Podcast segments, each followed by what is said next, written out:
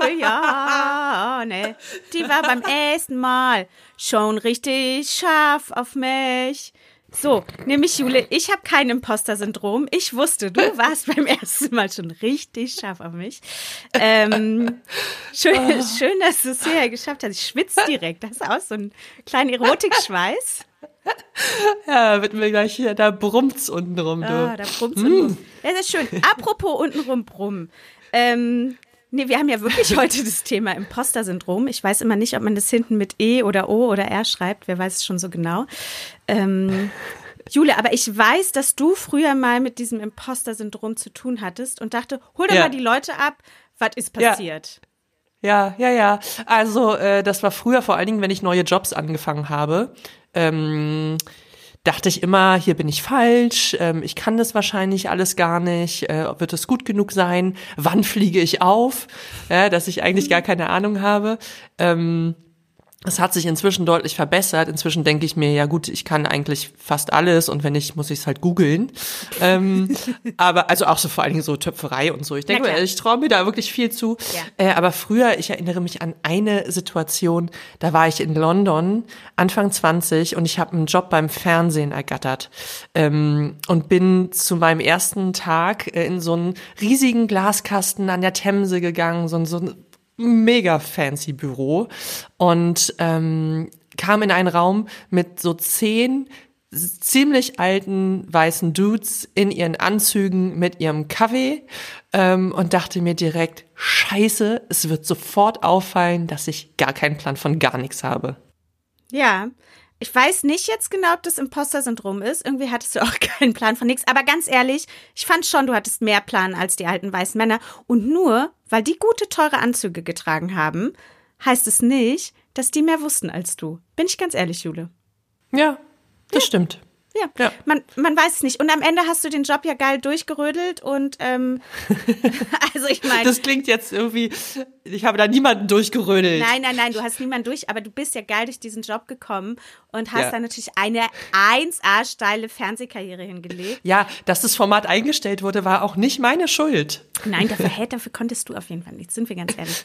Jule, ich würde sagen, Imposter-Syndrom, manche Leute kennen das vielleicht nicht, deswegen lass uns unsere allerliebste Lieblingstherapeutin, die Nele Sert, fragen, was ist denn das Imposter-Syndrom eigentlich und woher kommt das? Ja, das Imposter-Syndrom ist ein psychologisches Phänomen. Das wurde erstmalig in den 1970er Jahren von zwei Psychologen untersucht und die haben Studien durchgeführt, um zu gucken, inwieweit das Phänomen bei Frauen auftritt und haben dann relativ schnell gemerkt, aha, das tritt genauso auch bei Männern auf. Also es ist tatsächlich etwas ganz geschlechtsunspezifisches und ähm, betrifft uns alle oder kann uns alle betreffen. Und wenn wir uns angucken, was dazu führt, also woher das kommt, dann sind die Ursachen natürlich vielfältig, aber viele Betroffene neigen dazu, dass sie so Selbstzweifel haben und so ein kritisches Selbstbild haben. Also die haben nicht nur Versagensängste, dass sie es auch das Gefühl haben, Mensch, ähm, ich habe so einen Perfektionismus und ich muss etwas besonders gut machen, weil ich ansonsten nichts wert bin. Ähm, es ist also insgesamt so, dass die ihren Wert an Leistung knüpfen und dass sie Erfolge externalisieren und Misserfolge internalisieren. Also das bedeutet, dass wenn sie einen Erfolg haben, dann sagen sie, ah ja, das hat ja mit den äußeren Umständen zu tun. Ich hatte halt Glück oder das Timing hat gestimmt. Ähm, und wenn aber Misserfolge da sind, dann sagen sie, naja, es hat mit meinem Talent, mit meinen Fähigkeiten zu tun. Also man kann das Imposter-Syndrom beschreiben, dass es eine verzerrte Wahrnehmung ist und dass sich andere Menschen zu gut gut interpretiere und mich selber mit meinen Fähigkeiten zu schlecht. Also die Menschen, die unter einem Imposter-Syndrom leiden, die fühlen sich selber oft unzureichend und setzen ganz unrealistische, viel zu hohe Standards, die auch andere Menschen gar nicht unbedingt erreichen würden. Also das ist auch der wichtige Punkt tatsächlich. Die können unglaublich viel. Das sind meistens auch Menschen, die sehr erfolgreich sind, aber die ihre eigene Leistung einfach negativ bewerten. Also es ist nicht so, dass die nichts können, sondern es geht um die Bewertung der eigenen Fähigkeiten und Talente. Und wir sind ganz aufgeregt. Wir begrüßen bei uns die wundervolle Moderatorin Melissa Carley. Hallo. Hallo. Hi, ja. Melissa. Ich liebe euren Jingle, der macht so gute Laune. Dankeschön. Schön. Melissa Carley ist eine deutsche Fernsehmoderatorin iranischer Abstammung. Sie wurde 1989 bei München geboren und lebt inzwischen mit Mann und Hund in Berlin. Aktuell steht sie bei The Voice of Germany und The Voice Kids als Moderatorin auf der Bühne. In einem früheren Leben war sie Sängerin in einer Band, deshalb nahm sie dieses Jahr auch bei The Masked Singer teil und belegte als Frottefant den vierten Platz. Melissa riecht übrigens immer sehr gut, was eventuell an ihren hochwertigen Parfums liegt. Folgt Melissa Carley unbedingt bei Instagram und guckt ihre Sendungen. Alle Links findet ihr wie immer in den Show Notes. Melissa, du hast dir heute das Imposter-Syndrom ausgesucht als Thema. Ähm, mhm. Von außen betrachtet äh, würde ich jetzt sagen, die Frau hat super viele Talente, kann singen und tanzen und Schauspielern und spricht viele Sprachen, sieht toll aus, hat einen Mann und einen Hund an ihrer Seite, hat einen coolen Job. Die muss ja eigentlich total selbstbewusst sein und ganz befreit von Selbstzweifeln. Aber ja. Surprise, auch du bist nur ein Mensch. Beschreib doch mal, ähm, wie sich das Imposter-Syndrom für dich persönlich anfühlt. Wie gesagt, also ich weiß nicht, ob das jetzt wirklich ein Imposter-Syndrom ist, was ich habe. Ich bin immer ein bisschen ähm, vorsichtig mit so mit so Diagnosen. Also ich glaube vor allem in Zeiten von von TikTok und Instagram ja. Reels. Ähm, ich glaube, schmeißen wir sehr gerne mit diesen mit diesen äh, Diagnosen um uns. Also wenn ich jetzt eine halbe Stunde lang auf TikTok scrolle, rufe ich danach meine Mutter an und sage, Mama, ich habe ADHS, ich habe Imposter-Syndrom und ich habe das und ich habe das. Und dann sagt sie auch, vielleicht solltest du einfach, keine Ahnung, einmal mal rausgehen, ein bisschen an die frische Luft, vielleicht hilft das auch. Weiß ich nicht so richtig. Ähm, aber klar, wenn man sich ähm, sowas und ja, ich denke auch, dass ich ADHS habe, definitiv. Also nach den ganzen Reels und TikToks, die ich gesehen habe und Leuten, die ADHS, bei denen das diagnostiziert wurde, die dann zu mir gesagt haben, nee, das hast du ganz sicher. Ähm, glaube Aber du sagst auch. ja, du sagst ja, du fühlst dich so, als könntest du das, als würdest du genau. impostern sozusagen. Und bei uns geht es ja erstmal nur um das Gefühl. Und das Gefühl steht dir, finde ich, total zu, dass du dich so fühlst, als ne, seist du am Impostern durch die Tage. Genau. Erzähl mal gerne, wie sich das für dich anfühlt und was das auch so für dich bedeutet. Genau, ich weiß nicht, ob man das vielleicht ein bisschen nachvollziehen kann. Also ähm, man arbeitet, man macht, man tut. Ähm, und natürlich ist man auch stolz auf sich und man checkt schon auch, was man da gerade getan hat. So ist das mhm. nicht. Ne? Aber trotzdem hat man immer wieder so Momente, wo man das Gefühl hat, mh, hm, weiß ich nicht, ob ich jetzt wirklich stolz auf mich sein kann, weil eigentlich habe ich ja noch nicht, also es ist immer so ein ambivalentes Gefühl von, habe ich das jetzt wirklich alles geschafft oder ist das einfach auch alles nur, natürlich gehört Glück zu allem dazu, sonst wäre ich mhm. nicht da, wo ich bin, weil ich glaube, du kannst so viel Talent und fleißig sein, wie du willst, wenn's, wenn da dieses Fünkchen Glück nicht wäre, dann wärst du trotzdem nicht da, wo du bist, mhm. natürlich. Und ich glaube, jeder, der sagt, nee, das habe ich alles, habe ich mir alles nur ähm, hart erarbeitet, ist auch Bullshit. Es gehört immer irgendwie Glück dazu. Ja. Aber manchmal da zu sitzen und sich ähm, Gedanken darüber zu machen und so rastlos zu sein, weil man denkt, nee, ich habe noch nicht genug getan, ich habe noch nicht genug getan, ähm, das strengt super doll an. Ich weiß nicht, ob man das nachvollziehen kann. Aber dieses, du, du arbeitest am Stück drei Wochen, wie eine Irre, mhm. gefühlt. Ja. Und sitzt dann aber na, am ersten Tag nach deinem Off-Day da und denkst, nee, habe ich viel, nee, nee, ich muss ja, nee, was, was, was, was mache ich denn hier? Was sitze ich hier denn rum? Ich, also ich erlaube mir manchmal nicht, einfach mal abzuschalten, weil ich dann das Gefühl habe, ich tue zu wenig und ähm, habe gleichzeitig auch das Gefühl, ähm, nicht wirklich zu sehen, was ich mache. Mhm. Ja.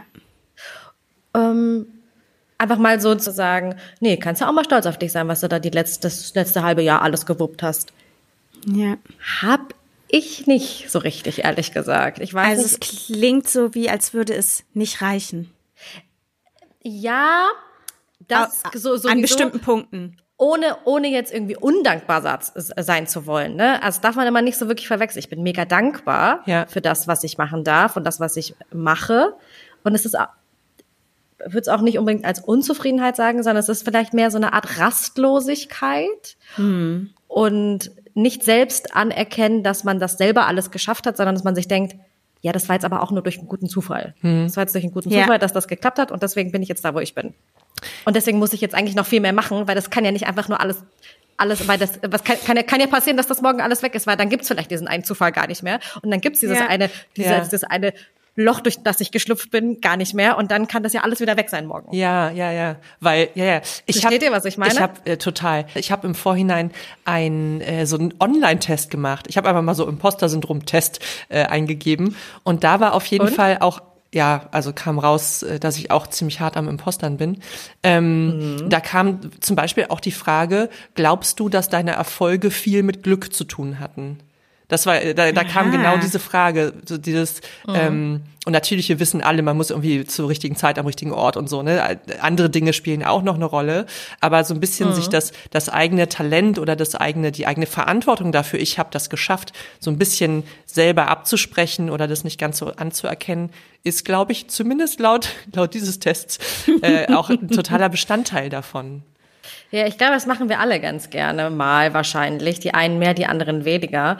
Und ähm, ich meine, wie oft wird dir gesagt, äh, weißt du, sei stolz auf dich und ähm, musst du auch mal anerkennen, was du machst. Und manchmal sind das auch nur Kleinigkeiten. Ne? Vielleicht, vielleicht hilft, also ich, ich versuche das manchmal, also mir selbst hilft das irgendwie, habe ich das Gefühl, auch so in einem ganz normalen Alltag, ähm, so Kleinigkeiten, die man, die man macht, ne? Da auch mal dann kurz sich drüber nachzudenken und sagen, nee, das habe ich jetzt, das habe ich jetzt selber gemacht und das ist auch gut, ne? Leute, diese Kartoffeln habe ich selber geschält. Ich Ja. habe aufgesetzt, das Wasser und das Salz reingemacht. Und ganz ehrlich, Schmecken kann man hervorragend. stolz sein. Schmecken hervorragend. Ich würde ich würd uns alle zusammen äh, gerne in deine Kindheit entführen, wenn es in Ordnung ist. Mhm. Ähm, deine Eltern sind ja in den 80ern zusammen mit deiner älteren Schwester aus dem Iran geflohen. Mhm. Du selbst wurdest allerdings in München geboren, ne? Das hatten In der Nähe von unsere München. Recherchen in der Nähe von München. Ähm, wie hat denn so diese wahrscheinlich sehr intensive Geschichte deine Kindheit geprägt? Äh, Das ist auch immer so ein Ding, weil ich, also wenn ich jetzt so drüber nachdenke, ich meine, ich hatte eine wunderschöne Kindheit, zum Glück. Also ich kann, äh, ich, ja, bestimmt gibt es irgendwelche Traumata, die man dann wieder verdrängt in seinem Leben. Ähm, darüber denke ich auch momentan öfter, öfter nach, als ich wahrscheinlich früher gemacht habe. Ähm, aber an sich ähm, war das natürlich, waren meine Eltern immer hart am Arbeiten seit Tag eins und äh, es war immer ein Struggle auf jeden Fall, aber trotzdem bin ich jetzt umso dankbarer, dass, dass ich, also ich weiß es definitiv zu schätzen, dass meine Eltern das halt alles gemacht haben, weil die wussten oder wollten, dass meine Schwester und ich uns halt hier wohlfühlen in einem Land, wo wir eigentlich, jetzt sage ich mal, was nicht deren Zuhause war, sondern die ja da ähm, mit Mitte 20 äh, einfach ähm, hin mussten und sich alles komplett neu aufbauen mussten. Ähm, und haben halt alles dafür getan, dass es uns gut geht, dass wir irgendwie vielleicht auch mal in Urlaub fahren können und dass wir äh, äh, unbeschwert durch den durch die durch die Tage gehen können. Und ähm, das ist definitiv das in, mein, das in meiner Erinnerung. Und ich sage sag auch mal relativ relativ idyllisch aufgewachsen wirklich mit äh, in, in so einer Kleinstadt und ähm, da gab es noch auch gar nicht so viele Ausländer ehrlich gesagt. Und es gab natürlich die die das die das äh, die da geholfen haben und gut aufgenommen haben. Es gab aber auch immer wieder so, also vor allem, ich glaube, bei meinen Eltern auch immer wieder das. Und vielleicht kommt das auch so ein bisschen daher, weil wie ich das so in Erinnerung habe, war es für meine Eltern damals oft so, dass es so das, was den, was das, das, was die Deutschen sagen, ist richtig. Also wir müssen uns quasi unterordnen, damit wir hier quasi so ähm, aufgenommen werden. Also immer dieses, Ja. immer dieses, immer dieses bescheidene Gefühl und immer dieses, immer dieses, wie soll ich das am besten erklären? Ähm, nicht, nicht wirklich so duckende, aber tatsächlich eher ruhigere und sich zurücknehmende und das wird schon so richtig sein. Gut, die akzeptieren jetzt vielleicht das nicht, dann versuchen wir mal, ah, versuchen wir mal nicht so laut in unserer Sprache draußen, um äh, zu reden, weil dann könnte es könnte eher komisch ankommen. Und ich habe das ja selber auch gemerkt, dass ich dann, dass mir das dann irgendwie als Kind, weil um mich herum natürlich jetzt nicht so viele Ausländer waren, dass man dann merkt so, nee, das ist mir jetzt peinlich, wenn die jetzt so laut irgendwie äh, in unserer Sprache sprechen, weil das ist ja anders. Und dieses, und dieses Anderssein, das mochte ich als Kind nicht. Ja. Und ich glaube, das mögen Kinder allgemein nicht. Kinder wollen ja dann irgendwie auch Ja. dazugehören und gemocht Ja, werden. Und ähm, das war, das war schwierig. Es kam alles mit dem Älterwerden, merkst du, nee, dass dieses, dass das ja total gut ist und dass das dich ja ausmacht. Das musst du, musst du halt auch erstmal lernen, ne? Wurdest du denn irgendwie wegen eurer iranischen Wurzeln von anderen Kids geärgert oder war da eigentlich alles cool? Würde ich jetzt nicht, würde ich jetzt nicht so sagen. Nö, also ich glaube, da war ich schon doch in einer privilegierteren Situation. Ich, ich hatte auf jeden Fall ähm, auch andere Kinder ähm, ähm, um mich herum, auch aus Migrationsfamilien, ähm, die vielleicht sogar noch eher mal angeeckt sind als ich. Also ich würde, ich würde, ich würde eher sagen, ich hatte es da schon noch, schon noch gut auf jeden Fall. Hattest du äh, Struggles sonst so in der Schule beim Mitmachen, also ich sag jetzt mal im Unterricht oder so, dass du da irgendwie positiv oder negativ aufgefallen bist oder auch eher so in der Mitte? Ich würde eher sagen in der Mitte, aber es gab halt immer Vorurteile. Also es, es gab halt immer Lehrer, äh, die Vorurteile hatten allgemein Ja. so, ne? Also Vorurteile von, ey, okay, die Ausländerkinder müssen alle in den Deutschunterricht, ne? In den Deutsch äh, Ergänzungsunterricht, ne? Ah, Bis sie dann, bis ich dann da ein, zwei Mal war und die gemerkt haben, nee, die spricht halt besser Deutsch Ja. als unsere eigenen deutschen Kinder. Nimm die mal raus und lass mal die deutschen Kinder in den Deutschergänzungsunterricht. Also ja, das war's halt auch, ne? Also da muss man auch irgendwann gucken, ähm, macht das auch wirklich Sinn, so viele Vorurteile zu haben oder schaut man mal wirklich detailliert hin äh, die, und, und die eigenen äh, Talente und Bedürfnisse der Kinder nachzugehen. Ne? Ja. voll. Okay, aber du hast ja gesagt, dass du damals schon irgendwie das Gefühl hattest, vielleicht dich ja eher anpassen zu müssen, diese, diese Bescheidenheit auch zu leben, Dankbarkeit oder ne, so. Und ich spüre das jetzt im Erwachsenen-Dasein, dass ich das so ablegen muss, ne? Ja. Also äh, wirklich Congratulations zu allen, die das nicht machen müssen, die, die schon immer, immer alles gesagt haben, was sie wollten und bla und hier bin ich. Das hatte ich gefühlt nicht so richtig. Ich, ähm, Man denkt so, ne, als Moderatorin bist du so super selbstbewusst und stehst auf der Bühne und bist hier, tata, Ja. und hier bin ich. Und das habe ich auch einerseits. Ich habe halt diese beiden Seiten und andererseits würde ich sagen, bin ich auch super introvertiert und unsicher. Also ich habe dieses, ich habe das beides. Manchmal das Gefühl, gibt es definitiv Tage, da tust du halt einfach nur so, als wärst du wahnsinnig selbstbewusst. Das, Da schauspielerst du es einfach richtig geil raus. ja, das musst du, aber es, es gibt Tage, da fühlst du dich einfach wirklich so. Also Ja, wirklich ja, ja. so honestly, du fühlst das aus dem Herzen, dass du da bist und dass du dich fühlst und das ist alles geil. Und dann gibt's Tage, da denkst du, ah, ah, ah, nee, heute, heute setzt du mal das Gesicht auf ähm, der selbstbewussten Melissa, weil heute willst du eigentlich, willst du eigentlich sagen, ja, ja, macht ihr mal, ist okay. Ich bin weg, ich bin weg. Ab wann wusstest du denn, ähm, ab wann wusstest du denn, was du beruflich machen willst? Und wie fanden deine Eltern das dann? Ja, also ich habe ähm, gut, ich habe ich habe meine Eltern sind äh, aus dem Iran. Bei uns gibt's äh, in der dritt, in der in der dritten Klasse wird dir gesagt, gut, du wirst entweder Ärztin oder Ingenieurin oder was auch Yep. immer. Das ist so typisch. Aber gut, ich, meine Eltern sind sehr sehr modern und offen und äh, haben früh gemerkt, dass ähm, ich einfach schon immer dieses tanzende, singende, äh, fröhliche Kind war, was ich definitiv nicht zehn Jahre in einem Studium irgendwie, keine Ahnung, äh, in die Bücher legt. Meine Eltern fanden das eigentlich, also mein Papa hat immer zu mir einen Satz gesagt. Er meinte, es ist eigentlich, mir ist es egal, was du machst. Du kannst machen, was du willst. Aber wenn du dich für etwas entschieden hast oder wenn du weißt, was du machen willst, dann versuch alles da reinzugeben und versuch das Beste rauszuholen. Denn etwas, was du nur so halbgar machst, wenn du jetzt sagst, ey, ich, vielleicht wäre ja das was für mich und dann machst du das aber nur so mit halbem Herzen, dann wird das dich nicht glücklich machen. Wenn, äh, wenn du wirklich etwas gefunden hast, was dir Spaß macht und was dich glücklich macht, dann leg dich da komplett rein. Und ähm, ist schon ein bisschen Druckaufbau, aber äh, aber äh, ja, das habe ich, das habe ich dann auch so gemacht, ne? Ich finde, das klingt total smart. Also jetzt Außenstehenden ist natürlich nicht dann der eigene Papa, aber ähm, sich, wenn man was fühlt und was leben will und auch Spaß an seinem Beruf haben möchte, macht es natürlich Sinn, Voll. sich da einmal voll- nackig reinzubaden und zu sagen, Leute, hier bin ich, Ja. das mache ich jetzt so. Voll. Und auch mal ein Risiko eingehen, ne? Ja. Also ähm, das, äh, ich weiß, das ist, das ist, das ist so ungemütlich, ne, aus der eigenen Komfortzone raus und auch mal zu sagen, ey, und vielleicht, vielleicht struggelt man halt jetzt mal irgendwie ein, zwei Jahre oder vielleicht weiß man einfach noch nicht wohin, in welche Richtung.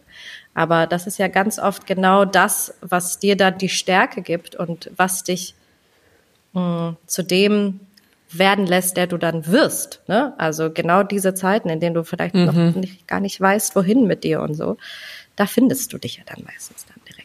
Naja, da lernt man viel über sich selbst, ne? Da, wenn es nicht so läuft, wie man es vielleicht geplant hatte. Ja. Ähm, Voll. Und es wird immer so Phasen geben im Leben, wo es mal läuft und wo es mal nicht läuft. Das muss man halt auch mal sich so bewusst machen. Ne? ja.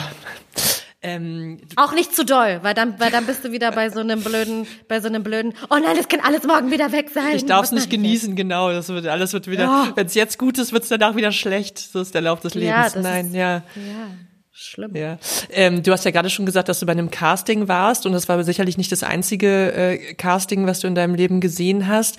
Ähm, wie geht's dir denn in solchen Situationen? Also wie ging's dir Horror. früher oder jetzt? Ja, wie, wie bereitest du dich darauf vor und hast du da auch das Gefühl, vielleicht, wahrscheinlich kann ich das gar nicht, bin ich gut genug, weiß ich nicht. Ja, aber Casting-Situation ist wirklich das Schlimmste. Also dieses Gefühl von, da sitzen jetzt Leute und die entscheiden dann quasi darüber, ob du jetzt gut oder schlecht bist. Das ist halt immer, gut, das ist halt wie in der Schule damals, ne? Ähm,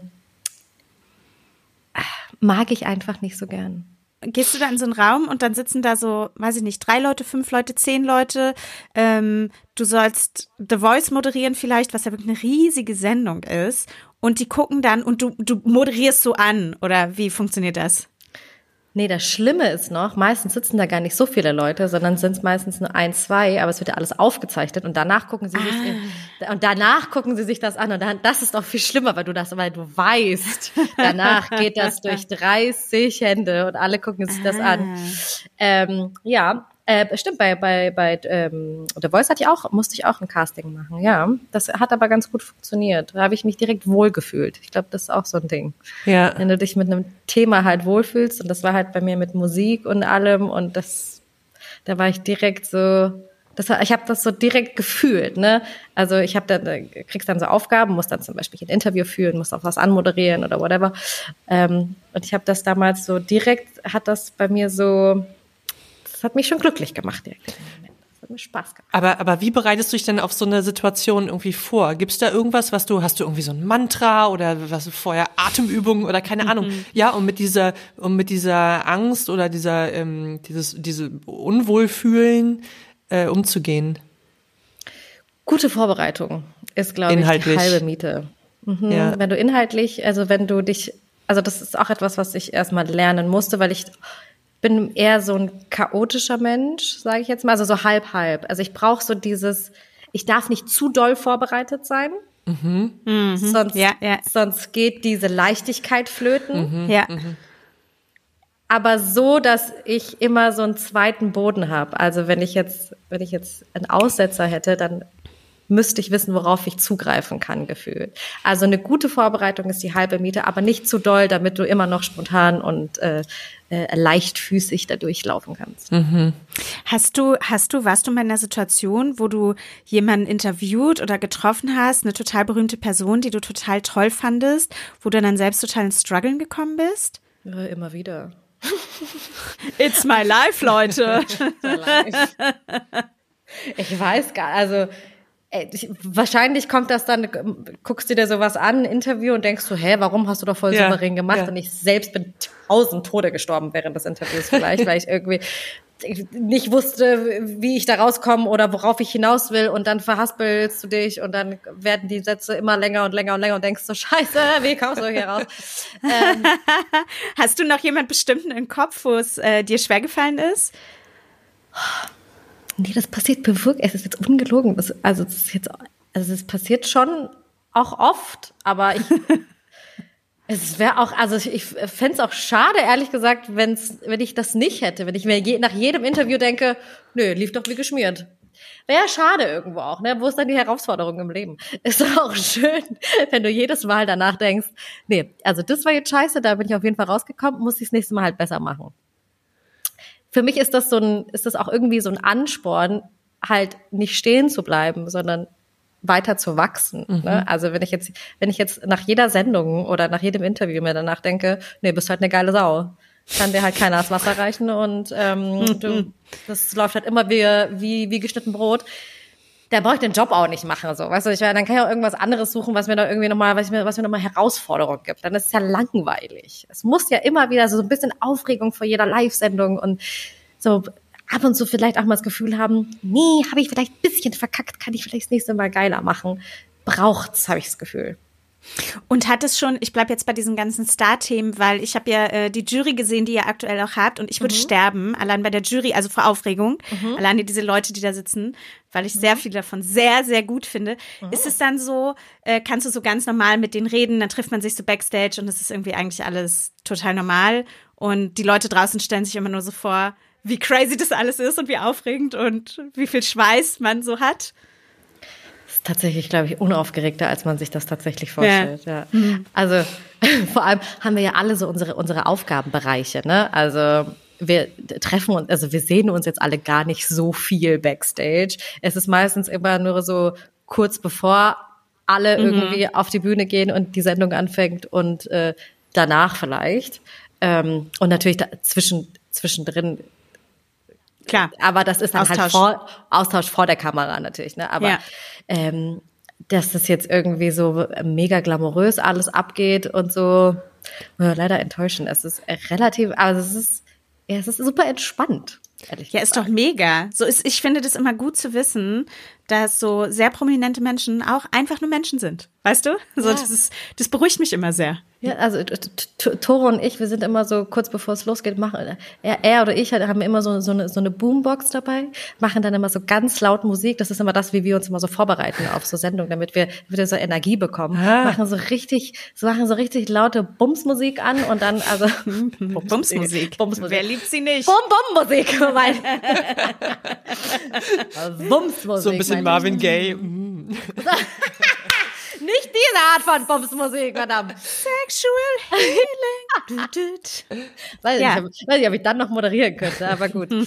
ähm, Nee, machen so richtige energetische Musik an und laufen durch die Gänge und versuchen alle so ein bisschen anzuheizen, äh, damit wir so Energie für die Sendung bekommen. Cool, so, so ein kleines Animationsteam. Wir sind auch, wir sind nicht nur Moderatoren, wir sind auch Animateure. ähm, und wenn dann irgendwie nach so einer, nach einem, nach so einer Sendung, jetzt bleiben wir mal bei The Voice oder nach irgendeinem Interview oder so, was du geführt hast und du denkst dir so, ja, war jetzt so, da hätte ich, also an manchen Stellen hätte ich das aber echt besser lösen können, ähm, bin gar nicht mhm. mal so zufrieden und jemand sagt dir, boah, ey, Melissa, geile Show. Also, mhm. hast du super gemacht. Kannst, Sag ich ja. Kannst du Komplimente dann annehmen? Also glaubst du das der Person? Äh, nee. das ist aber auch so ein Ding, das lernt man irgendwann nach so vielen Jahren Fernsehen. Das, also es wird kaum jemand zu dir kommen und sagen, ja, das war richtig beschissen. Es wird, also es ist meistens so, dass Leute sagen, nö, war super und ich sag das und irgendwann machst du es auch. Du gehst raus, auch wenn es richtig beschissen war, gehst raus und sagst, es war so super. War geil. Und alle cheerleadern sich so selbst an äh, nach so einer Sendung. Und wahrscheinlich war sie ja in der Regel dann auch gut. Ähm es ist immer so und so. Natürlich, wenn was wirklich scheiße war, dann kann man da auch schon mal drüber sprechen. Ne? Aber also, also das mit dem Annehmen, dass das gut war, ich probiere das schon, ne? Also ich nehme das, ich versuche das schon anzunehmen, aber das, das ist ja dein eigenes Gefühl ist ja immer für dich selbst tausendmal, man nimmt sich ja selbst immer tausendmal wichtiger, ja. als man sollte. Und wenn du dann selber da sitzt und denkst, nee, das hätte ich jetzt auch so geiler machen können, hätte ich so besser machen können, dann ist das dir ja tausendmal wichtiger, als wenn hundert Leute dir sagen, du warst toll. Ja. Ist es denn, ist es dann richtig sowas, was, wo du dann abends noch im Bett liegst und dir denkst, Mann, ey, an der Stelle, also da. Selten, ehrlich gesagt. Also das äh, nicht mehr so doll. Ja. Also das das, das, das ist, glaube ich, auch äh, so ein Erfahrungsding. Das war bestimmt öfters mal so, außer es ist wirklich was Gravierendes passiert und es war, das war irgendwas, was ich, was ich so richtig verschissen habe. So, dann natürlich, dann geht mir das erstmal nicht aus dem Kopf, ne? Aber ähm, an sich, ja, an bring, sich bringt mir, bringt mir natürlich auch nichts. Nee, ne? natürlich Aber, nicht. Nee. Ja. Sounds wild. Ich, Leute, ich mache noch mal einen kleinen Themenwechsel. Ich sag's, wie es ist. Warum Aha. eigentlich nicht? Ja, pass auf, ich, ich, ich habe da was vorbereitet. Ja. Ähm, äh, zum Imposter-Syndrom gehören die fehlende Selbstakzeptanz und die Abneigung teilweise gegenüber sich selbst. Ähm, das sind also einige Merkmale. Und mich würde interessieren, wie lässt es sich mit diesem Gefühl eigentlich daten? Es gab ja mal bestimmt auch mal eine Zeit, da hast du auch mal gedatet. Ähm, wie Mhm. geht es? Mit so Selbstzweifeln, sich, sich Yep. zu daten. Ich habe einen Tipp dagegen. Ja. Oh, ja, bitte. raus. Also, das hilft mir. Auf dem Weg zum Date oder auf dem Weg zu einem Termin. Also, das ist das, was mir hilft. Du mu- Nee, nee, nee, nee, nee. Ach Bei, so. bei mir ist das mit Musik. Es, kennst du das? Es, es, es gibt bestimmt, aber vielleicht hilft das auch. Es gibt, es gibt Songs, die lassen dich, da, da fühlst du dich einfach geil, wenn du die anmachst. Kennst du das? Du machst Songs an und denkst so, ich fühle mich mit den Songs gut. Aha, ja. Die geben mir ein Selbstbewusstsein, wenn ich diese Songs höre. Ja, so, ja, ich stelle mir vor, dann äh, fange ich vielleicht direkt an, mich zu bewegen, weil ich da einfach so, hm, ja, so fühle. So. Im Auto oder zu Hause beim Fertigmachen spielst du deine, oder vielleicht, vielleicht, wenn du das noch nicht hast, dann suchst du dir vielleicht ein paar Songs. Setz dich mal hin, hörst dir mal so ein paar Playlisten durch, hörst mal, welche Songs dir Selbstbewusstsein geben. Gibt es hundertprozentig. So. Und die, das, du hast du dann deine drei, vier Go-To-Songs und bevor du zu dem und dem Termin gehst, zu dem Casting gehst, zu dem Date gehst, machst du die Songs an, machst aus deinem Auto oder deinem Zimmer den Madison Square Garden. Denkst, weißt du, machst, mach deine Show, fühl dich, mach, und gehst dann zu deinem Termin. Be Beyoncé. Ja, vielleicht so, so noch so ein klein, du hast doch so ein Knöpfchen im Ohr, dann vielleicht so ein, äh, einfach noch so, so Applaus zwischendurch. Einfach immer so, so immer so ein, immer wenn du was sagst, einfach so eine Runde so, yeah!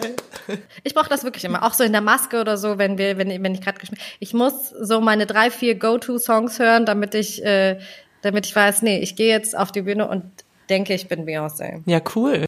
Warum habe ich jetzt die ganze Zeit Katzeklo, Katzeklo? Ja, das macht die Katze froh im Kopf. Das wäre so einer meiner Go-To-Songs. Richtig grenzwertig. Aber hey, Leute, ähm, alle so, wie sie sich dann äh, wohlfühlen, würde ich immer sagen. Aber genau das ist es. Das ist ja scheißegal, was für ein Song ist. Es kann ja wirklich der, es muss ja gar nicht ein Beyoncé oder J-Lo oder so ein Song sein. Das meine ich ja nicht mal. Das muss einfach nur ein Song sein, der dir einfach das Gefühl gibt und dich, dich sein lässt, wer du bist. Und wenn es Katzenklo ist, dann sei es, Katzen, äh, dann, dann ist es so. Sei dieses Katzenklo. Entscheide dich für Katzenklo, dann zieh es durch, gehe Zieh voll rein. Okay, ja, guter Tipp. Äh, werden wir mal ausprobieren. Ähm, Gerne. du bist ja in der Partnerschaft, richtig? Hast du da auch manchmal das Gefühl irgendwie, dass, dass du irgendwie weniger wertvoll bist oder dass du Angst hast, dass dein Partner sich für, eine, für jemand anderen entscheidet, weil, weil du an dir selbst zweifelst? Es ist nicht unbedingt das, aber was da entsteht, ist, dass man seine eigenen Selbstzweifel am Partner auslässt. Also ich, Please elaborate. ich glaube, dass du ganz oft, wenn du dich mit Menschen streitest, dich auch so vielleicht eher mit dir selber streitest. Weißt du? In Partnerschaften oder in Beziehungen, vielleicht auch mit deiner Freundin oder äh, mit, deinem, mit deinem Partner. Wenn du dich darüber aufregst, dass die Person das und das nicht gemacht hat, das gemacht hat oder so und so ist, dreimal drüber nachdenken, ob du vielleicht diese, diese, negative, diese negativen Seiten bei dir selber vielleicht als Selbstzweifel siehst und die darauf projizierst. Ich glaube, das macht man, man also das mache ich, glaube ich, manchmal. Ich glaube, das ist total verbreitet und ich meine auch mal im psychologischen Bereich gelesen zu haben, dass ganz oft Sachen, die uns bei anderen triggern und aufregen, Sachen sind, die aus uns selbst kommen. Deswegen regen, wo wir genau wissen, also zumindest unterbewusst, genau wissen offensichtlich nicht, aber wo wir unterbewusst wissen, das und das ist nicht mein Forte, ja, und äh, die andere Person macht jetzt genau das, was ich eigentlich nicht so gut finde und deswegen finde ich es jetzt mega scheiße, weil die andere Person es macht. Und da kann man Genau die Wut dann rauslassen. Ja. Ja, die du eigentlich auf dich selber hast. Ja, ja, voll. Ich glaube, es ist ein richtiges Thema. Oh, da kommen wir doch. Ähm, welche Rolle spielen denn so Neid und Eifersucht in deinem Leben? Ist das da? Nee, bin ich Gott sei Dank, muss ich sagen, bin ich Gott sei Dank, habe ich das nicht so doll. Also ich kann das verstehen, wenn Menschen das haben, finde ich aber unnötig und zeitverschwenderisch, weil Ja, unnötig ist vielleicht auch Imposter-Syndrom, du. Ja, aber es, aber es, es, es verschwendet Zeit. Also wir leben natürlich in einer Gesellschaft, in der ähm, Instagram-Vergleiche äh, natürlich eine ganz große Rolle spielen und äh, wir natürlich sehen, ach guck mal, die Person äh, arbeitet jetzt so, die Person hat schönere Bilder, die Person hat das. Aber honestly bringt es mich weiter? Nein. Also Ja. da verschwende, verschwende ich ja nur Zeit, die ich ja in mich selbst investieren könnte. Wahnsinnig Ja. narzisstisch gerade, aber ihr wisst, was ich Nee, meine. nee, total. Ich weiß total.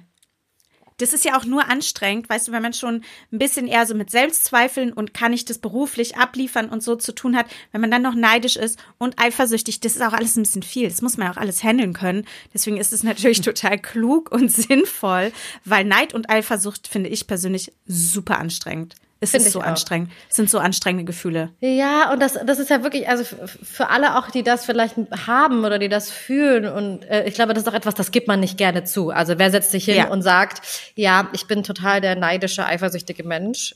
Das macht ja wohl auch keiner. Ja, Wir also, haben eine schöne Folge aber- darüber mit Max Nachtsheim zum Thema Neid. Ha, siehst du? Also ich, hundertprozentig hat das jeder Mensch in sich. Ja. Ja. Also ich glaube, es gibt niemanden, der s- sich hinstellen kann und sagen kann, nee, habe ich noch nie gefühlt, werde ich nie fühlen, ist nicht meins. Klar, guckst du, guck mal, der hat das, das ist normal. Aber niemals das dominieren lassen und niemals in den Alltag, also das so, das so Überhand nehmen lassen, weil das, wie gesagt, einfach äh, große Zeitverschwendung ist und äh, viel mehr wegnimmt, als es dir irgendwas geben kann. Ja. Ja. Du hast ja jetzt das große Glück, wie ich finde, mit einer für unsere Gesellschaft großen Schönheit optisch gesegnet zu sein. Ähm, bist ja allerdings auch im äh, Fernsehen tätig, wo die Menschen äh, heutzutage auf 4K Riesenbildschirm sich alles angucken.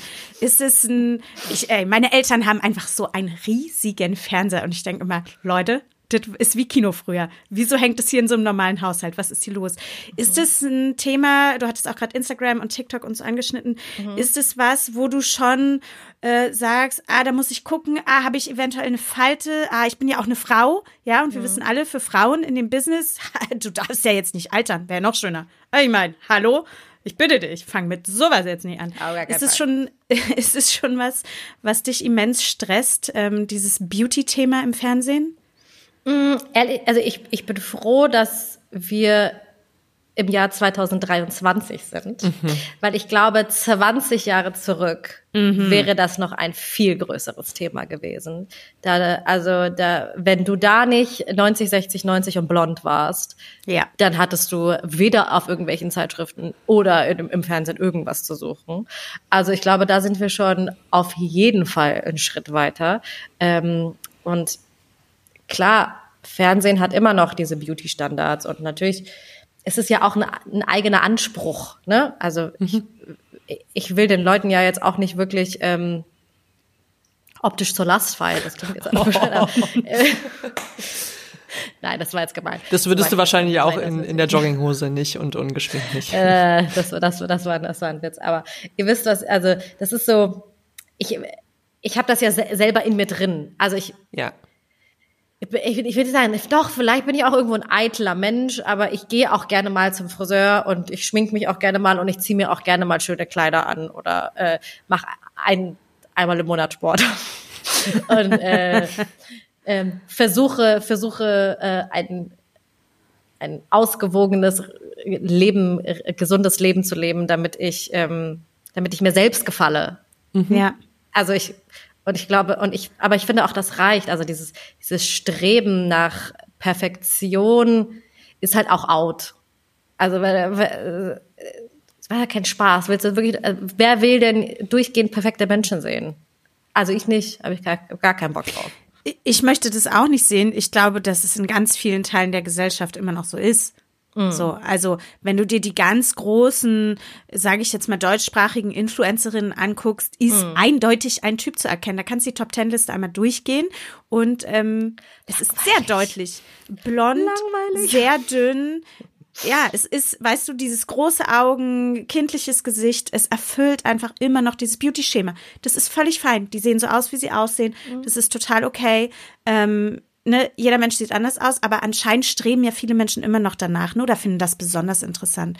Ich finde es auch langweilig. Äh, ich glaube trotzdem, dass ganz viele, vor allem junge Frauen, davon extrem beeinflusst sind. Weißt du, wie muss ich aussehen? Was muss ich machen, damit ich auch endlich so toll und so weiter. Ja, äh, zu 100 Prozent, weil genau diese Menschen, sage ich jetzt mal, die ähm, diese Beauty-Standards erfüllen, natürlich auch auf diesen Positionen mitspielen. Ne? Und du denkst, ja gut, aber um diese Position, um auch da zu sein, wo die sind, müsste ich ja genauso aussehen.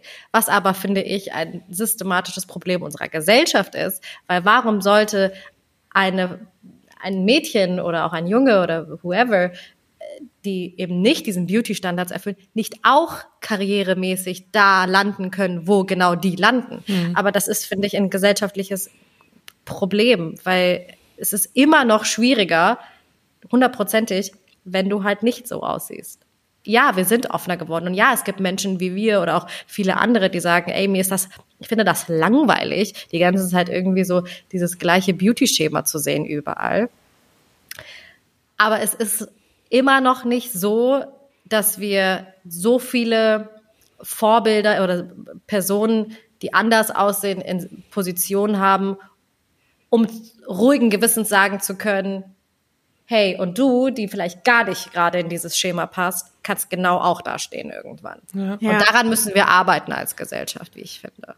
Ja, unbedingt. Also da sollte es dringend mehr von geben. Ich muss direkt dran denken, ich habe mich am Wochenende mit einer Freundin unterhalten und ähm, irgendwie war gerade wohl das äh, dem letzt das Germany's Next Topmodel Finale, da hat jemand gewonnen. Ähm, ich habe die Person nicht gesehen. Ähm, und ähm, das ist, ist glaube ich, ein Curvy Girl, was gewonnen hat.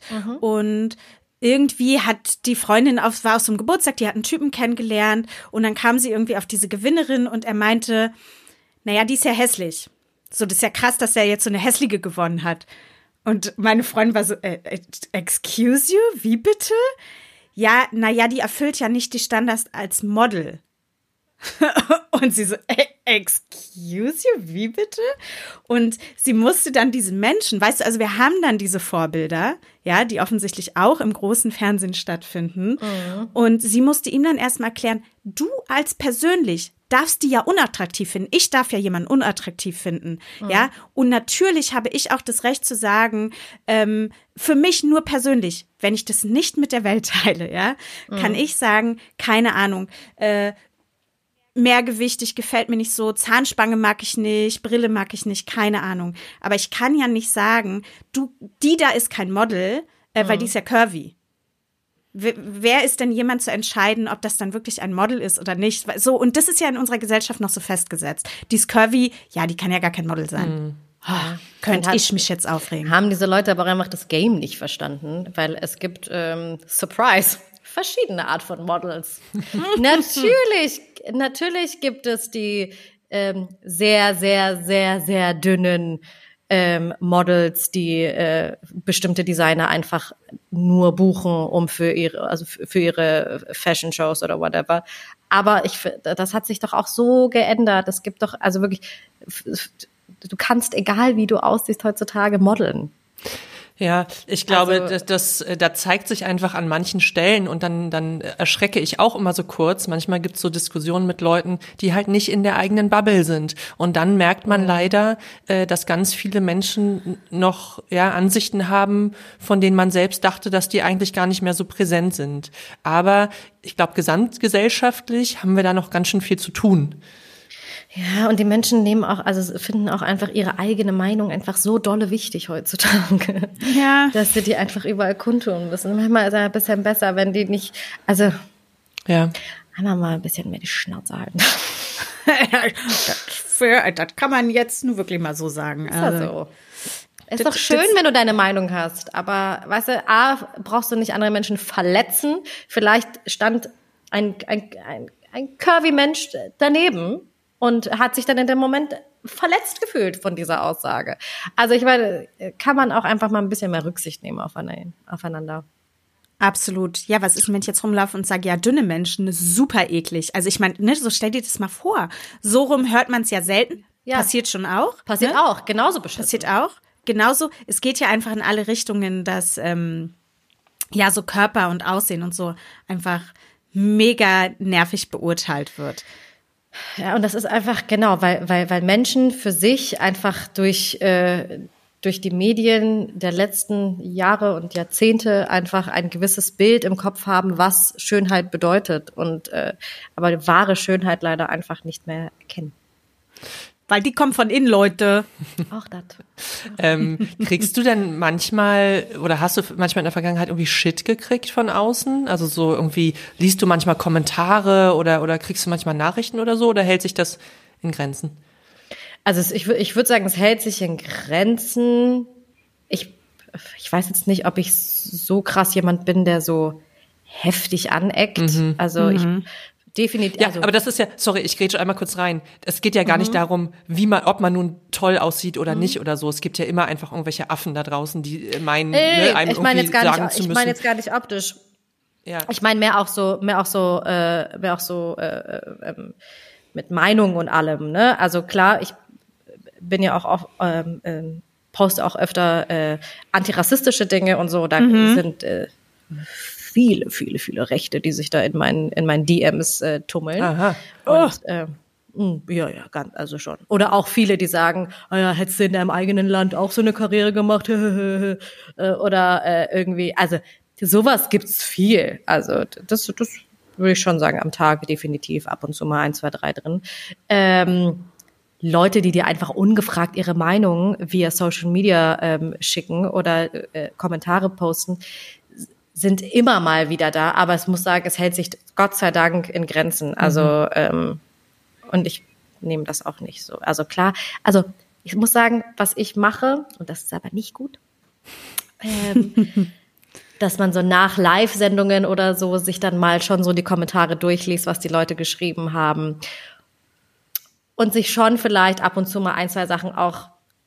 Ich nehme die, ich, ich würde lügen, wenn ich sage, ich nehme die manchmal nicht, also ich nehme die nicht persönlich. Mhm. Und ich glaube, das ist auch normal, dass man das macht dass da so ein einäugiger Zyklop irgendwo im Nirgendwo in seinem Keller das dann so ein, Entschuldigung, das ist auch voll mega fies, aber ihr wisst, aber ihr ich wisst, was sagen, Melissa hat zum Glück keine Vorurteile, wer da auf der anderen Seite sitzt. Nein, gar nicht. Nee, Sie gar ist nicht. da völlig frei von aber Optik ich, und allem. Aber ich meine, ich meine, ich meine das im Sinne von, weißt du, wer sowas schreibt. Ja, ja, ist hat, hässlich. Und, und jetzt, der, der, der ist Innerlich. definitiv von innen auch ja, hässlich. Ja, ne? ja, ja. Also der ist von innen ein einäugiger Zyklop, der äh, einfach nur mit, mit äh, drei Fingern quasi auf seine Tastatur tippt, ähm, um mir ein schlechtes Gewissen oder mir ein schlechtes, schlechtes Gefühl zu geben. Hm. Dann soll er auch Fußpilz bekommen, sage ich dir. Ja, mindestens. Ja. Mindestens. Oder ein Hühnerauge. Ja, Hühner Im Gesicht. Hühner. Ey, Leute, Hühneraugen sind auch so was Ekliges, ne? Hühner, Hühnerauge ist eine richtige Situation. Hattest du mal Hühneraugen? Nee, äh, ah, nee, ey. Lass Warte mal, aber das hat man schon an, das hat man an den Füßen, oder? Als ja, Kind, ja. ich hatte ja. das als Kind mal. Ich hatte als Kind ein Hühnerauge und das musste dann so vereist werden. Ja, das ist ja. sowas, sowas Nerviges und wie, hässlich ist so ein Hühnerauge. Naja. Ja, Hühnerauge, äh, Hühnerauge, Hühnerauge. Du hattest ja vorhin äh, kurz mal das Thema Rastlosigkeit ähm, yeah. auch angeschnitten. Das war, glaube ich, relativ am Anfang. Mhm. Ähm, Rastlosigkeit, wie fühlt sich das bei dir an? Was denkst du, wo kommt es her? Ähm, wie gehst du damit durchs Leben? Ich bin habe keine äh, reichen Eltern, ich bin jetzt nicht irgendwie äh, super äh, mit viel Geld aufgewachsen. Ähm, bin jetzt natürlich super reich. Nein, Na klar. Natürlich. Sie sitzt übrigens im Schloss Versailles. Sie hat uns im Eingangsgespräch natürlich verraten, halt. das halt, dass, ja. Ja, ja. dass sie das Schloss Versailles gekauft hat kürzlich. Sie ist mhm. da gerade eingezogen und es mhm. halt, Leute. Na klar. Ja. Ihr nee, Team, was sich, was sich ums Schloss kümmert, hat es auch irgendwie nicht fixen können jetzt. Und falls ihr das hört, draußen wird noch, es ist der Gärtner, der gerade draußen alles. Nein, aber ich sag mal so, jetzt kann man sich vielleicht mal ein, zwei Sachen mehr leisten und hat natürlich Angst, dass, da, dass das, was man sich erarbeitet hat die letzten Jahre, von heute auf morgen wieder weg sein kann. Hm. Ich weiß nicht, ob das so ein Freelancer-Ding ist, was alle haben. Ja. Aber ich, das ist dieses, dieses, dieses Gefühl von, ähm, das kann alles morgen wieder weg sein. Dadurch ergibt sich halt die Rastlosigkeit, weil du dann irgendwie ja. mal zwei, drei Tage lang nichts machst und denkst, nee, das kann ja, nee, das, das, das geht jetzt nicht. Das kann ich jetzt nicht. Ich muss, ich brauche, ich muss was tun. Funktioniert so nicht. Aber musst du dann Und dann ist arbeiten? es ja auch nie wirklich. Also geht es dann um Arbeit oder, oder beschäftigst du dich einfach, weil das Gefühl unangenehm ist? Das Gefühl ist unangenehm und deswegen beschäftige ich mich dann äh, oder versuche irgendwas irgendwas aufzuschreiben und äh, irgendwie an neuen Ideen zu feilen oder so. Ich, ich will da nicht so unnötig rumsitzen. Untätig, ja, und, ja, untätig kommt mir direkt. Und, und auch unnötig. Also unnötig und untätig. Also ich mache es dann trotzdem. Ist nicht so, Was? dass ich das dieses, un, dieses untätige Rumsitzen. Ist nicht so, dass ich das dann nicht mache. Ich mache das trotzdem. Also ich kann auch, ich kann super auch 24 Stunden auf der Couch sitzen und mich nicht bewegen. Das funktioniert. Aber das ist dann nicht entspannend, weil du ja die ganze Zeit darüber nachdenkst, dass das scheiße ist, was du da gerade tust. Mhm. Also es ist eher ein bisschen depressing auch. Es ist definitiv depressing. Hm. Man kann sich da auch nur selber rausholen. Äh, genau. Hast du denn was, wie du das ähm, abschütteln kannst? Also gibt es irgend so ein Go-To-Trick, so ey, das kann ich jetzt machen, das sage ich mir jetzt, weil ich weiß, eigentlich ist Quatsch.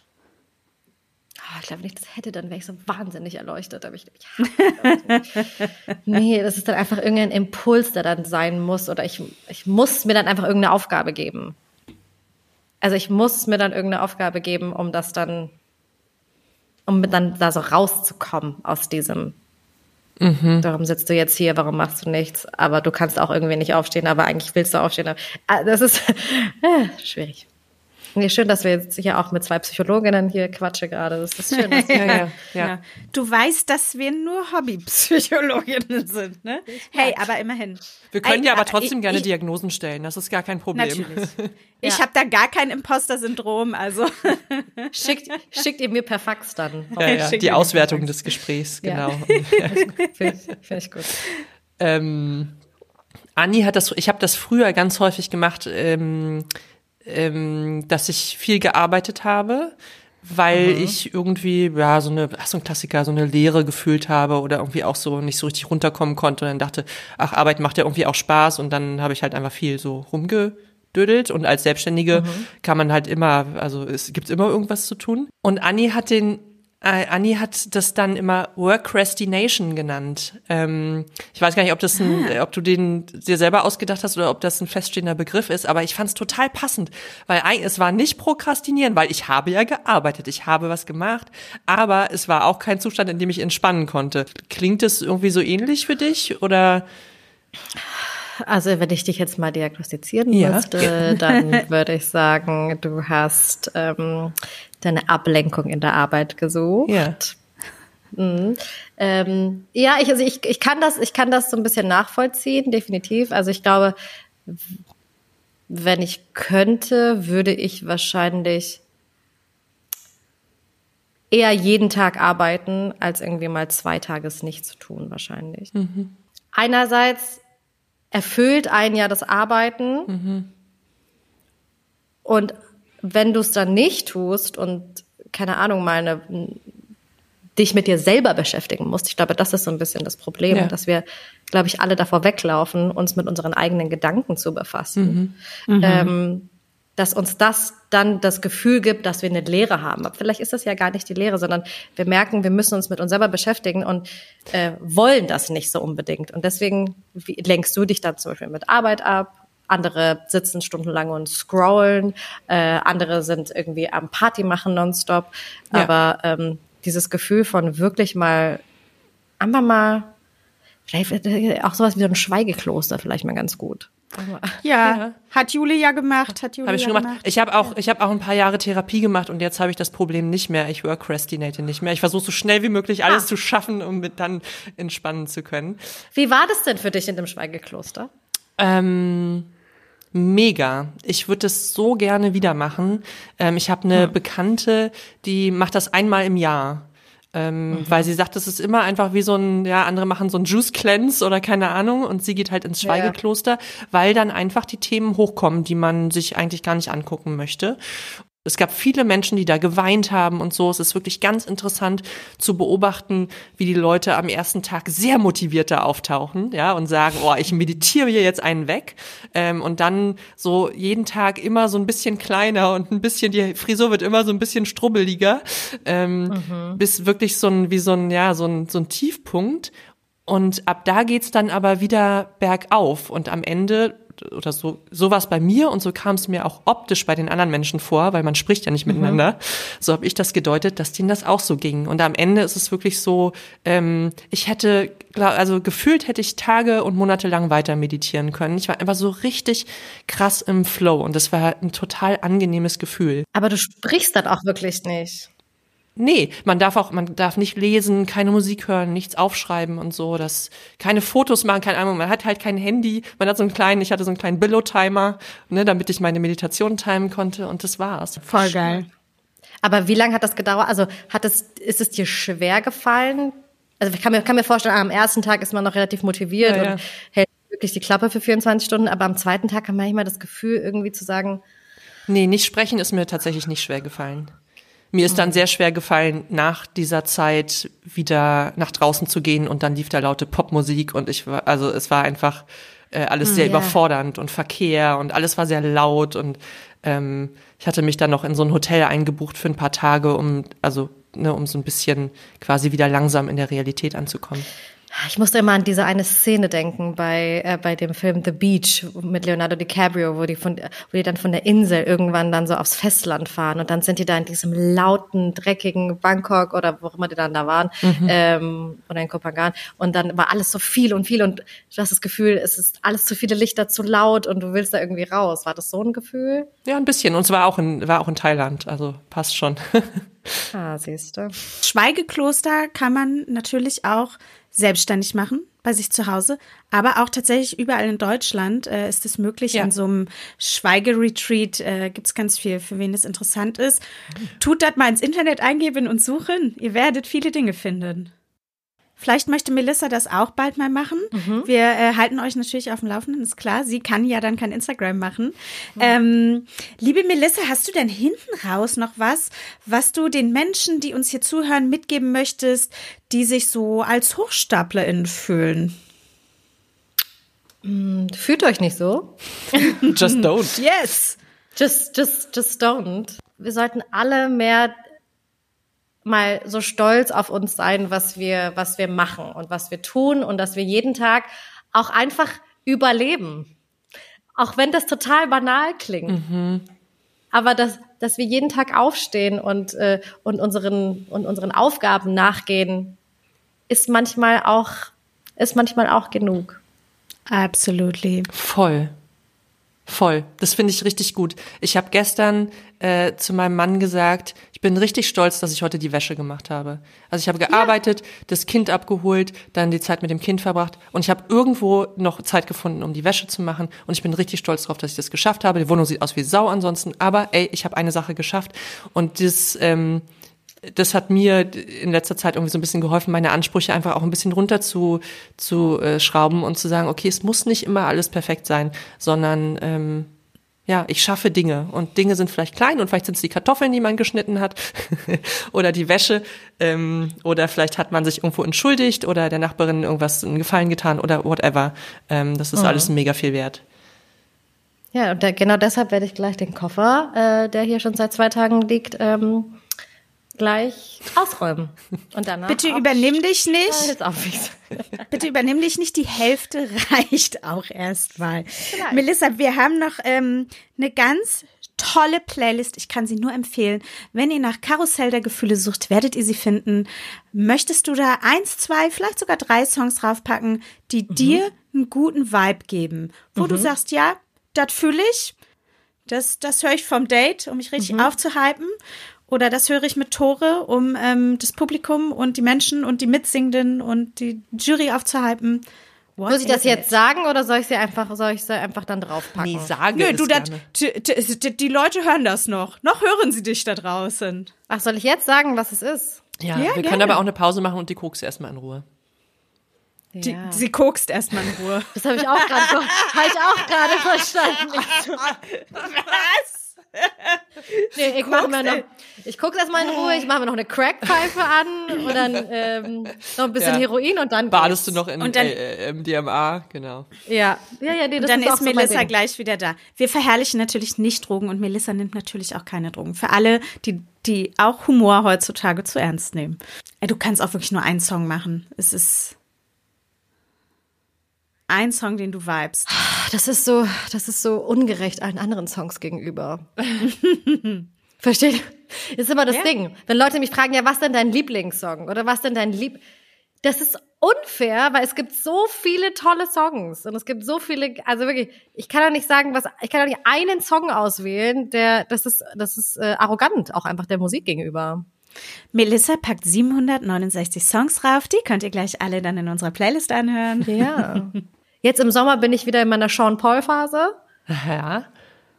Ähm, dann habe ich aber, es ist, wenn ihr das mal seht, was da alles, was da alles drin ist, dann ist da aber auch so Metallica drin und dann ist da aber auch so Eric Clapton dran und Cat Stevens. Okay. Gestern habe ich Wild World gehört den ganzen Tag. Oh, geil. Ja. Richtig oldschool. Weil ich das habe ich als Kind, das war einer meiner Lieblingssongs. Wir warten. Ich puller in der Not auf den Stuhl. Das ist gar kein Thema. Setz mich nicht unter Druck jetzt. Warte kurz, ich hab's gleich. Du nimmst, warte, ich sag's, ich hab's gleich. Warte. Das ist richtig Warte. gut. Na, ganz ist es okay. Warte doch. Soll ich pullern gehen in der Zeit? Ich mache auch Ja, kurz noch du- Steuererklärung vielleicht. Ich gehe ich geh mal, ich geh mal ganz kurz, Pippi, weil es ist wirklich, ähm, es drückt Es gibt so viele gute Songs auf Ich, dieser ich bin Welt. gleich wieder da. Bin gleich wieder da. Das ist unfair. Warte mal. Geil, ich höre sie wirklich pinkeln. Ich liebe es. Ist es auch so, wenn du mit Tore mit der Boombox dann erstmal ähm, wa wartet kurz, wartet kurz, ich suche was aus. Nee, also äh, leider komme ich meistens gar nicht dazu, weil ich noch in der Maske bin und der kommt dann immer mit so einem, er hat auch wirklich einen schlechten Musikgeschmack. Also Ja. manchmal, manchmal, manchmal hat er so Ausreißer, wo es dann gut, wo es dann gut wird Ja. und da vibe ich dann mit. Aber es ist ganz oft ist es Musik, wo ich denke, pff, Alter, nee. Lass Ihr Lieben. mich in Ruhe. Ob wir schon Anni, so weit warte sind, noch kurz. Ich wollte Melissa noch, ich wollte gleich. fragen, ob Melissa, ob Melissa einen Song hat, den sie, ähm, den sie empfehlen kann den Menschen. Bin so gespannt. Vor allen Dingen, der Druck wird nicht kleiner, ne? Nee. Okay, weil, weil wir gerade Sommer haben, Ja. nehmen wir von Justin Timberlake Summer Love. Geil. Der gibt mir gerade momentan richtig, wenn ich im Auto sitze und den anmache, bin ich so, yes, let's do it. Lass das machen. Mega. Reicht jetzt auch, Leute. Oder noch einen jetzt auch- zweiten Song. Dü, dü, dü. No, I'm, I'm saying no. I, I love it. Das ist, das ist der perfekte Song. Wirklich. Für den Sommer. gut. Reißt euch jetzt mal wieder zusammen. genug, genug ge gefühlsduseligen Quatsch hier geredet. Hey Melissa, es war mega schön das Gespräch. Es hat total viel Spaß gemacht. Ähm, danke, dass Fand du mit uns ein bisschen von deinem Innenleben geteilt hast. Und äh, wir hoffen natürlich, dass du ähm, Menschen links und rechts von dir ähm, dazu ermutigst, ähm, ja, auch ihren Weg zu gehen, auch wenn sie sich vielleicht manchmal so fühlen, als hätten sie nicht alles im Griff. Ja, aber auch das ist, auch das ist, glaube ich, normal. Wenn wir es alle im Griff hätten, wären wir keine Menschen. Ey, vielen, vielen Dank. Danke ich wünsche euch. dir die beste Zeit, den besten Sommer. Danke, und euch auch. Vielleicht hören wir uns einfach nächstes Jahr wieder und gucken, was der kleine Imposter auf der Schulter so treibt. So machen wir das. Vielen Dank, Melissa. Es war sehr schön mit dir. Mach's Tschüss. Fand ich auch. Tschüss. Und wenn ihr da draußen jetzt das Gefühl habt, ja, Imposter-Syndrom bin ich auch von betroffen und ist eigentlich gar nicht so doll, dann wollen wir euch natürlich helfen. Liebste Lieblingstherapeutin Nele Seert, was können wir denn alle tun, wenn wir das Gefühl haben, dass das Imposter-Syndrom zu doll kickt und uns ein bisschen bis viel von unserer Lebensfreude nimmt? Ja, das ist tatsächlich eine sehr gute Frage, weil das sehr zermürbend sein kann. Also der Leidensdruck kann sehr groß werden, das kann sehr belastend sein, wenn ich über Jahre immer wieder meine Erfolge äußeren Umständen zuspreche und anderen Menschen immer zutraue, dass die viel, viel, also mit, ein, mit einer Leichtigkeit auch Dinge hinkriegen, die für mich schwer wären.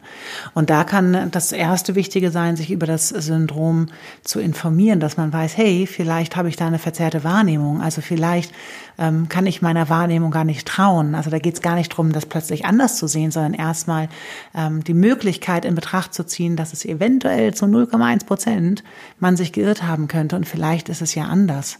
Und dementsprechend kann man mal schauen, ähm, dass man auch so die bisherigen Erfolge sich anguckt und sagt, hey, wo bin ich denn bisher hingekommen? Also welche, welche Erfolge habe ich denn, auch wenn ich sie erstmal äußeren Umständen zuschreibe, aber was habe ich alles erreicht? Und es kann ja sein, ähm, dass ich vielleicht tatsächlich wirklich viel mehr dafür gemacht habe, wie ich dachte. Und wenn man sich dann anguckt, wie viel man an ähm, Treffen mit Freunden vielleicht abgesagt hat oder an Urlauben, weil man immer versucht hat, diesem Perfektionismus hinterherzulaufen und immer zu gucken, Mensch, irgendwie, ich muss aber was leisten, ich brauche aber da, die anderen müssen auch wissen, dass ich etwas kann. Das ist unendlich oder das kann unendlich mühsam sein. Und da kann das Sinn machen, auch mit anderen zu sprechen oder mit einer Therapeutin oder einem Therapeuten zu sprechen, dass wir ähm, da gucken, hey, da gibt's vielleicht eine Perspektive von außen und die ist vielleicht anders ähm, als ich das denke. Und vielleicht kommt das daher, weil früher schon immer gesagt worden ist, Mensch, ähm, das kriegst du gar nicht so gut hin, Mensch, ich helfe dir mal, ich mach das. Ähm, und dass ich da was verselbstständigt hat, was eigentlich da gar nicht hingehört. Und was auch hilfreich sein kann, ist, dass man so Fehler und Unsicherheiten auch akzeptiert. Also es ist völlig normal, dass man sich unsicher fühlt. Und es ist auch völlig normal, dass man denkt, boah, da habe ich aber Glück gehabt. Ähm, und dass man Fehler machen darf. Und das ist ein ganz, ganz wichtiger Punkt, weil wir lernen auch nur durch Fehler. Also ähm, wenn wir das in, in Kopf ein bisschen zulassen und uns die Möglichkeit eröffnen, damit zu sagen, hey, vielleicht ähm, ja, darf ich auch mal Fehler machen und ich muss nicht perfekt sein. Oder auch da eine eigene Entscheidung rauszumachen, zu sagen, wenn tatsächlich mich Menschen nur dann lieb haben oder mögen oder Zeit mit mir verbringen möchten, wenn ich irgendwas gut oder perfekt mache, möchte ich dann mit diesen Menschen befreundet sein. Also auch den Kontext ähm, anzugucken und auch den eigenen Kreis. Wo, in welchem Kreis von Menschen bewege ich mich und tut mir das eigentlich gut dafür, wie ich mich mit mir selbst fühle. Ja, und dann gibt's tatsächlich noch etwas, was die Gesellschaft tun kann, weil die Gesellschaft oft das Imposter-Syndrom auch als Hochstapler-Syndrom bezeichnet. Aber ein Hochstapler ist ja tatsächlich ein Blender, also jemand, der eine große Klappe hat und wo wenig dahinter ist. Und beim Imposter-Syndrom ist es so, dass man meist eine kleine Klappe hat und ganz, ganz viel dahinter steckt. Also das wäre auch lohnenswert, dass man das Imposter-Syndrom nennt und nicht Hochstapler-Syndrom, weil das ansonsten eher die Selbstzweifel bestärkt, dass man wirklich ein Hochstapler ist, obwohl man das ja überhaupt nicht ist. So, Jule, das war's auch schon wieder für heute. Wir hören die tollen Menschen da draußen in zwei Wochen wieder mhm. mit irgendwas anderem, sehr aufregenden, mit irgendwas anderem, sehr aufregenden aus der Gefühlswelt. Gibt es denn hier jetzt hinten raus, Jule, irgendwas, was die Menschen noch tun sollen? Ja, also da die ja schon sehr viele Folgen gehört haben, wissen sie eigentlich, wie, wie der Hase läuft. Ähm, wer noch nicht weiß, dass jetzt bewertet äh, wird und abonniert und geteilt und nochmal gehört, der guckt einfach direkt nochmal in unsere Show Notes ähm, und lässt sich da vielleicht inspirieren. Ne? Sehr geil. Ja, dann würde ich sagen, schön mit Öl, schau mit V, schau Kakao. Bis bald. Auf Wiederhörnchen. Tschüss. und ich